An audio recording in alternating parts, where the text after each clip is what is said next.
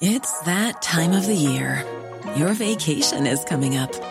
You can already hear the beach waves, feel the warm breeze, relax, and think about work. You really, really want it all to work out while you're away. Monday.com gives you and the team that peace of mind. When all work is on one platform and everyone's in sync, things just flow wherever you are. Tap the banner to go to Monday.com.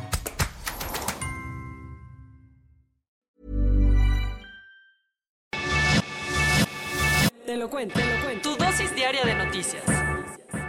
Hola, hola, ¿cómo amanecimos el día de hoy? Que tengan un jueves renovador y de buenas noticias y de mucha buena energía. Bienvenidos a su dosis diaria de noticias con Te lo cuento. Soy Laura Gudiño y vamos a echarle un ojito al mundo. It's Free Britney. No puedo completarla. Tras más de 13 largos años, Britney Spears recuperó su libertad luego de que una jueza de Los Ángeles echó para atrás la tutela legal que tenía su padre.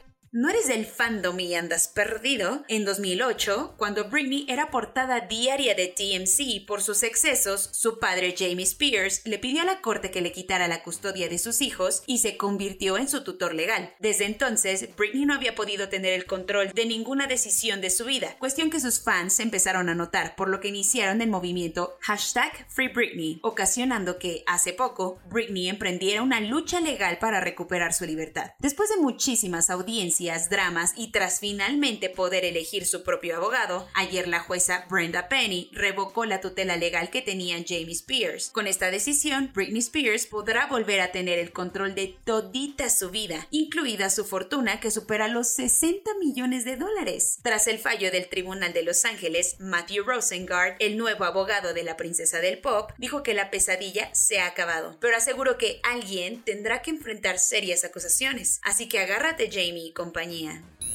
Van derecho y no se quitan.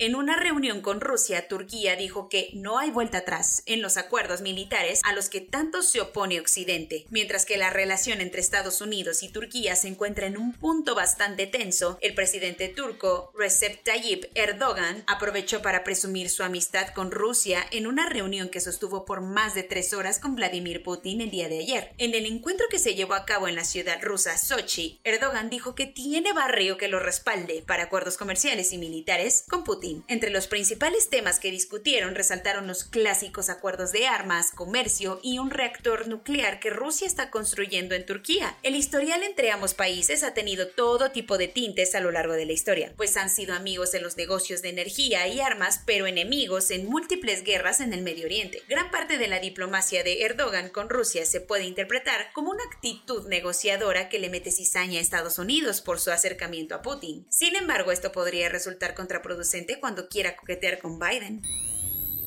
Se cancela todo. La justicia europea le dio la razón al Frente Polisario y tumbó los acuerdos comerciales de Marruecos con la Unión Europea. El máximo tribunal de la Unión Europea anuló ayer los acuerdos de agricultura y pesca que permiten a Marruecos exportar bienes del Sahara Occidental. La decisión viene del hecho que gran parte de la comunidad internacional no reconoce a este territorio como parte de Marruecos. El fallo del tribunal podría dañar bastante la relación entre Marruecos y la Unión Europea, aunque el tribunal dijo que les dará chance de mantener vigentes los acuerdos firmados en 2019 unos dos meses más, para que no les caiga como cubeta de agua fría.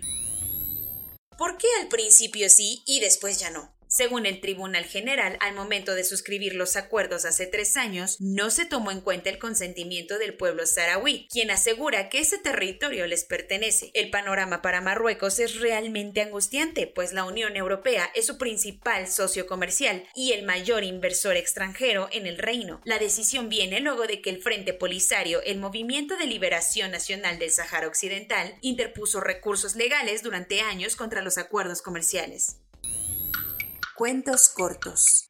Un estudio arrojó el desolador dato que da la pobreza extrema en Venezuela, es del 76.6%. Esto implica que poco más de tres cuartas partes de la población venezolana tiene ingresos menores a 1.2 dólares diarios. En serio, el colapso económico y la hiperinflación parecen no tener fin, pues el año pasado el nivel de pobreza extrema era del 67.7%, o sea, los números se invirtieron. El informe realizado por la Universidad Andrés Bello encontró que todos se debe al desempleo ocasionado por la pandemia y al desabasto de combustible, ya que alrededor del 20% de los encuestados dijo no poder cargar gasolina para transportarse al trabajo. La preocupación está a mil por un fotoperiodista detenido por los talibanes mientras cubría las protestas de mujeres en Herat, Afganistán. Varios de los periodistas arrestados ese día ya fueron liberados, pero de Morteza Samadi, de 21 años, no se sabe nada desde hace tres semanas. En las principales plazas de Herat, donde Samadi fue arrestado, fueron exhibidos los presos ejecutados, pero entre los cuerpos tampoco estuvo Samadi. Un líder talibán dijo que el nuevo gobierno traerá de vuelta las ejecuciones y las amputaciones como castigo por delitos menores, apenas días después de que otro portavoz dijera ante la ONU que respetarían los derechos humanos. Fumio Kishida prácticamente ya puede festejar que será el nuevo primer ministro de Japón, gracias a que su partido, el Liberal Demócrata, lo eligió como dirigente. Esto quiere decir que el antiguo ministro de Exteriores de 64 años reemplazará a Yoshide Suga, quien demitió después de solo un año en el cargo. Ahora Kishida será investido el lunes y tomará las riendas del país hasta las próximas elecciones parlamentarias en noviembre, pero todo indica que se quedará un rato más, porque el Partido Liberal Demócrata prácticamente tiene asegurado el triunfo, pues es el partido más votado en Japón desde la posguerra. Una cárcel en Guayaquil vivió ayer una verdadera trifulca cuando dos grupitos criminales se pelearon por el control interno y armaron un motín que dejó por lo menos a 116 muertos y 80 heridos. Según los últimos datos que dio el presidente Guillermo Lazo, el comandante de la policía informó que los fallecidos presentaron impactos de armas de fuego y granadas en sus cuerpos, además que cinco de ellos fueron decapitados. Este choque es el tercer enfrentamiento violento del año en cárceles de Ecuador, pues en febrero y julio hubo otros dos que terminaron con la vida de 79 y 22 presos respectivamente. Ahora no solo el piso de La Palma es lava, el mar frente a la costa del municipio de Tazacorte ya tiene también una pirámide de más o menos 50 metros de magma que no ha parado de escupir el volcán Cumbre Vieja en Canarias, España. El desastre ha sido un espectáculo visual sorprendente, pues en el momento en el que la lava hace contacto con el agua se producen nubes tóxicas, lo que ha preocupado a las autoridades. En su camino de 11 días hacia el océano, la lava ya se echó más de 700 edificios, 267 hectáreas y 21 kilómetros de carreteras. Los expertos en geografía franceses dicen que midieron el Mont Blanc, la montaña más alta de Europa Occidental, y se llevaron la sorpresa de que se encogió. Los resultados de su estudio arrojaron que la montaña ahora mide casi un metro más bajo que su altura oficial anterior, en 2017. Esto quiere decir que el Alpe francés ha perdido en promedio 13 centímetros por año desde el 2001. Y no es porque esté envejeciendo, el fenómeno se debe a que todos los glaciares del mundo se están derritiendo por la crisis climática. Corona News.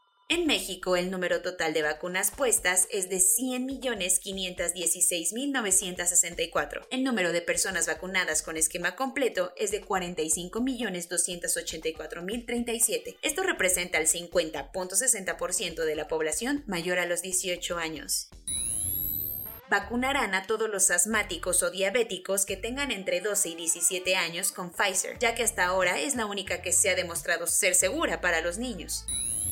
Las personas entre 40 y 49 años de Catepec tienen hasta hoy para aplicarse la segunda dosis de la vacuna contra COVID-19. La Organización Mundial de la Salud está empezando a cantar victoria después de que los contagios por COVID-19 se redujeron en un 10% globalmente. YouTube anunció que bajará de su plataforma todos los videos que difundan información falsa o errónea sobre las vacunas contra COVID-19. La NBA no le pagará a algunos jugadores que por negarse a recibir la vacuna han faltado a los partidos en distintos estados del país por no cumplir con los requisitos relacionados con los esquemas de vacunación.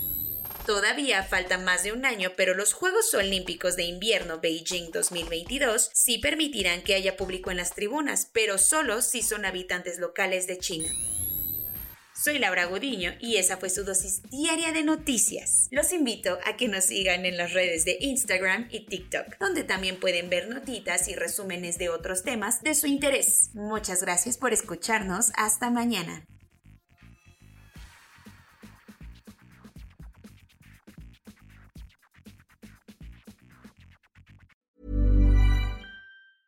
Hey, folks, I'm Mark Marin from the WTF Podcast, and this episode is brought to you by Kleenex Ultra Soft Tissues your ally to help tackle your allergy symptoms this season. I love the change of seasons, but nobody loves pollen and all those other things floating in the air that make you sneeze during this nice weather. Kleenex Ultra Soft Tissues are hypoallergenic and allergist approved. So fight back against watery eyes and runny noses without worrying about irritating your skin. For this allergy season, grab Kleenex and face allergies head on.